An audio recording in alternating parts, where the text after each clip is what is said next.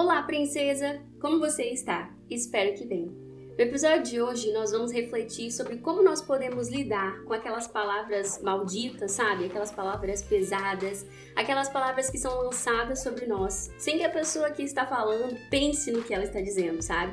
E até mesmo quando somos nós que lançamos palavras terríveis sobre outras pessoas. Como nós podemos lidar com isso que a Bíblia diz a respeito disso? Estas serão as nossas reflexões do episódio de hoje.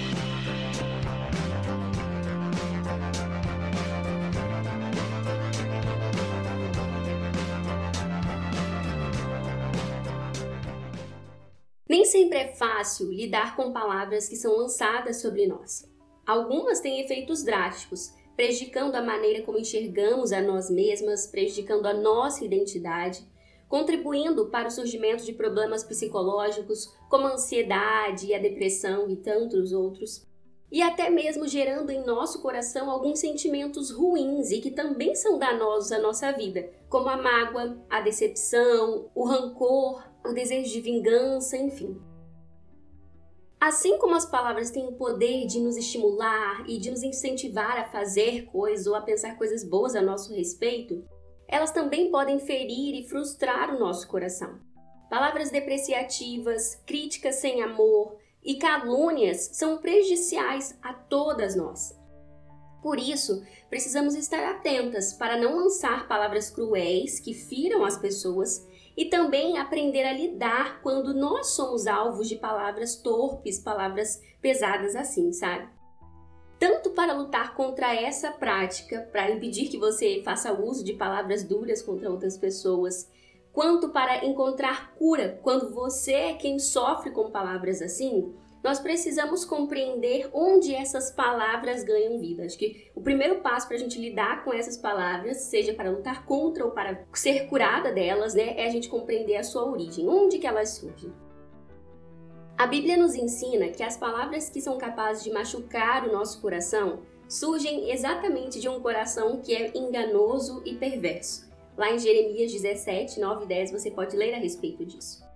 Até mesmo Jesus falou sobre esse assunto, quando ele disse que a boca fala do que está cheio o coração, se referindo aos religiosos judeus que estavam com seus corações cheios de maldade e tinham prazer em prejudicar os outros através daquilo que eles falavam e agiam. Em tal situação, Jesus disse: Raça de víboras, como podem vocês, que são maus, dizer coisas boas? Pois a boca fala do que está cheio o coração.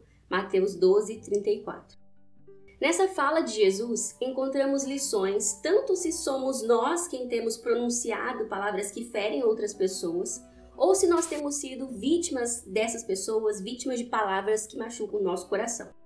Se somos nós quem temos falado palavras maldosas, nós precisamos analisar o nosso coração. Analisar de verdade, sabe? Procurando se há nele alguma maldade, algum rancor ou qualquer outro sentimento ruim que tem nos impulsionado a ferir os outros.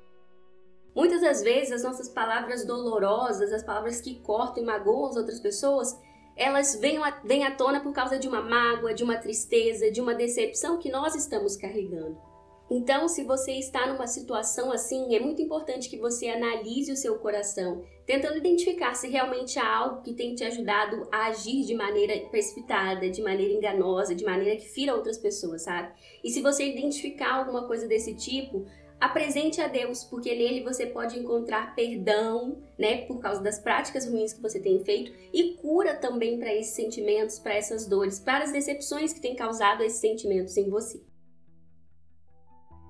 Agora, quando a situação é o oposto e somos nós que estamos ouvindo palavras maldosas, nós precisamos ter em mente aonde elas são produzidas, né? Elas são produzidas em um coração que não está bem, um coração que não é saudável, um coração que está sendo movido por maldade, né? Isso é muito importante para a gente entender, olhar o outro, compreender por que, que a pessoa está agindo desta forma. É importante termos em mente que pessoas que ferem com palavras podem estar agindo assim não só pela maldade em si, mas também porque elas possuem um desvio de caráter, Muitas das vezes porque não são pessoas corretas, não são pessoas que procuram viver de maneira certa, de maneira que agrada a Deus. Ou mesmo porque aquelas pessoas têm alguma disfunção emocional, às vezes estão passando por uma fase difícil, por algum tipo de doença mental, sabe, algum problema na psicológico. Essas coisas também motivam que a pessoa haja de uma maneira que fira os outros, que magoe as outras pessoas. E nós também não podemos esquecer a questão espiritual que está envolvida nessa situação a gente precisa compreender que o inimigo de nossas almas, ele pode sim usar pessoas para ferir outras, sabe? E muitas das vezes ele usa as palavras como arma. Às vezes uma pessoa lança uma palavra sobre você, uma maldição, um, um, um xingamento, sabe? Ou tenta te caracterizar de uma forma que você não é. E quando essa pessoa está fazendo isso, ela pode sim estar sendo usada pelo inimigo.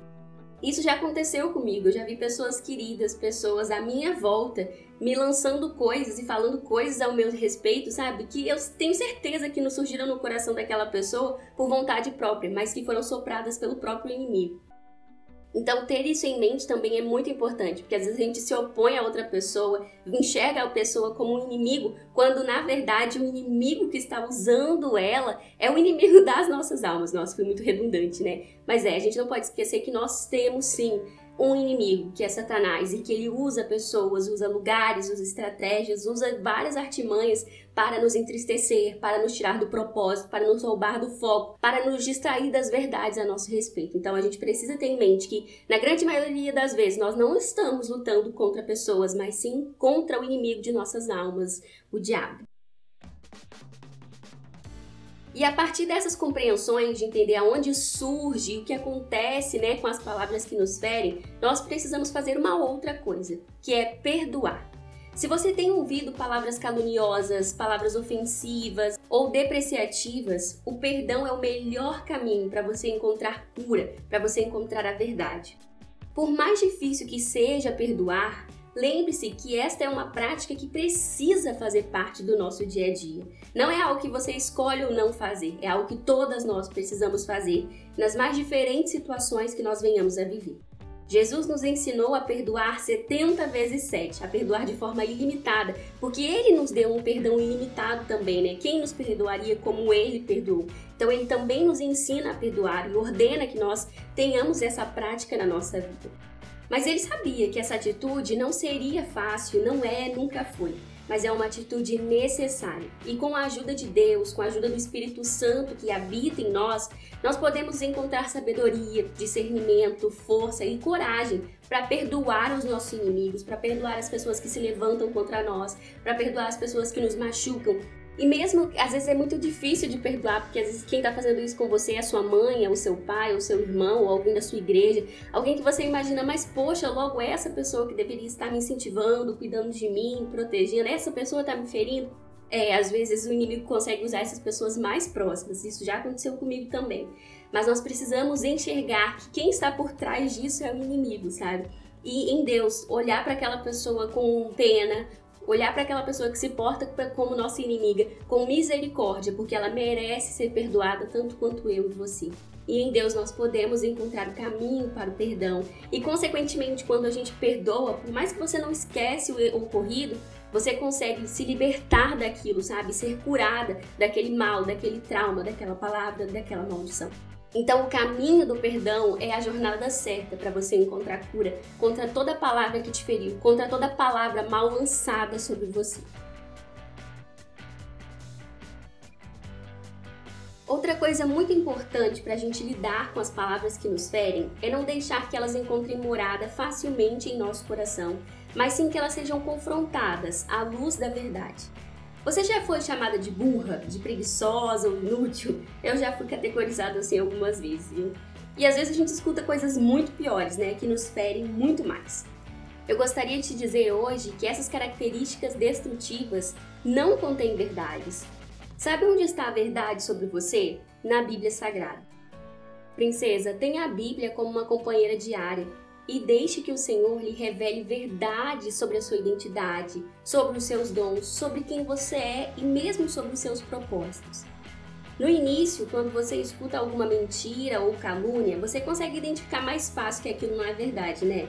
Porém, quanto mais você escuta, mais confuso e triste você vai ficando com o passar do tempo, né? Ao ponto de começar a colocar a verdade em xeque. E você começa a se perguntar se aquilo que a pessoa está te dizendo é realmente verdade. É por isso que é tão importante estar cercada da verdade, ter certeza do seu valor, da sua identidade. Preocupe-se em construir essas certezas, essas verdades com Deus, pois elas te ajudarão a lidar com as palavras que machucam e até mesmo a te ajudar a não lançar palavras mentirosas sobre a vida de outras pessoas. A palavra sagrada ela é bem afiada e ela nos confronta e ela nos traz verdades e ela nos aponta qual é o caminho certo, a maneira certa de ver. E com isso ela vai nos afiando dia após dia. Por isso é tão importante a leitura da Bíblia e colocar em prática aquilo que a gente tem lido, porque nos impede né, de machucar as pessoas, nos impede de viver de uma maneira que desagrade ao Senhor. E ela vai nos lapidando dia após dia mesmo.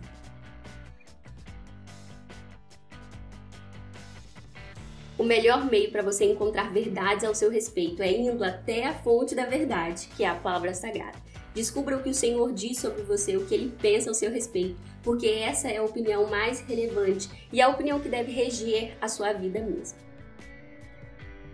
Outra dica que eu gostaria de te deixar hoje é procurar encher o seu coração com coisas do alto, com coisas boas. Foi Paulo quem nos ensinou isso. Ele escreveu: tudo que é verdadeiro, tudo que é respeitável, tudo que é justo, tudo que é puro, tudo que é amável, tudo que é de boa fama. Se alguma virtude há e se algum valor existe, seja isso o que ocupe o vosso pensamento. Encha o seu coração então com as coisas do alto, com as coisas que são puras e respeitáveis, que são dignas do Senhor, que são boas aos olhos dele. Em Provérbios 12 e 18, a Bíblia diz que existem sim palavras que ferem como espada, mas a língua dos sábios traz a cura. É assim que nós precisamos buscar ser, falar de maneira sábia, de maneira honesta e amorosa. Que as nossas palavras tenham o poder de curar, de alegrar, de encorajar, de consolar, de levar o amor que é Jesus através das nossas palavras, através das nossas falas diárias, né? Ao invés de levar tristeza, de levar condenação, de levar uma crítica que não faz sentido, sabe? Uma crítica que não é construtiva. Nós precisamos compreender a responsabilidade das nossas palavras.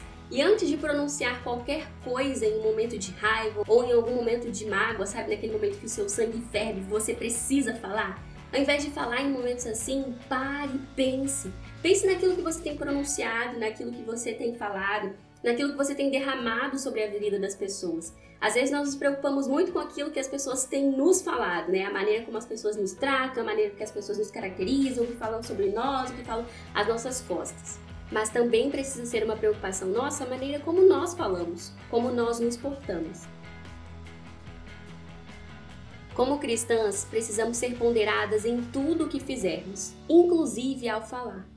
Tiago nos aconselha: todo homem, pois, seja pronto para ouvir, tardio para falar e tardio para irar-se. Tiago 1:19. Esse é um grande segredo para ver com qualidade, para ver com sabedoria, para ter uma vida que agrada ao Senhor. Que nós possamos ser assim. Que os nossos lábios sejam, então, fonte de palavras que cativem, que encorajem, que consolem, que levem vida e amor. Que nós possamos glorificar ao Senhor com tudo o que nós falarmos. Amém? Eu espero então que o episódio de hoje tenha abençoado você, tenha aberto seus olhos para a importância das suas palavras, tenha trazido paz para o seu coração caso você esteja sofrendo com palavras dolorosas. Lembre-se que você não é isso que as pessoas dizem sobre você. Lembre-se que a opinião do Senhor é a que importa e que nele você pode encontrar cura para as feridas que as pessoas têm feito em seu coração através das palavras. Para continuar recebendo mais conteúdos sobre o poder da língua, sobre a língua no nosso dia a dia, sobre essa temática da semana, não esqueça de nos seguir lá no nosso Instagram, arroba tem o link aqui embaixo na descrição do episódio, para você conferir mais estudos, mais reflexões sobre a temática, tá bom? Eu te encontro então no próximo episódio. Que Deus te guarde, te livre de todo mal e se Ele permitir, nós nos encontramos lá. Um beijo e tchau, tchau!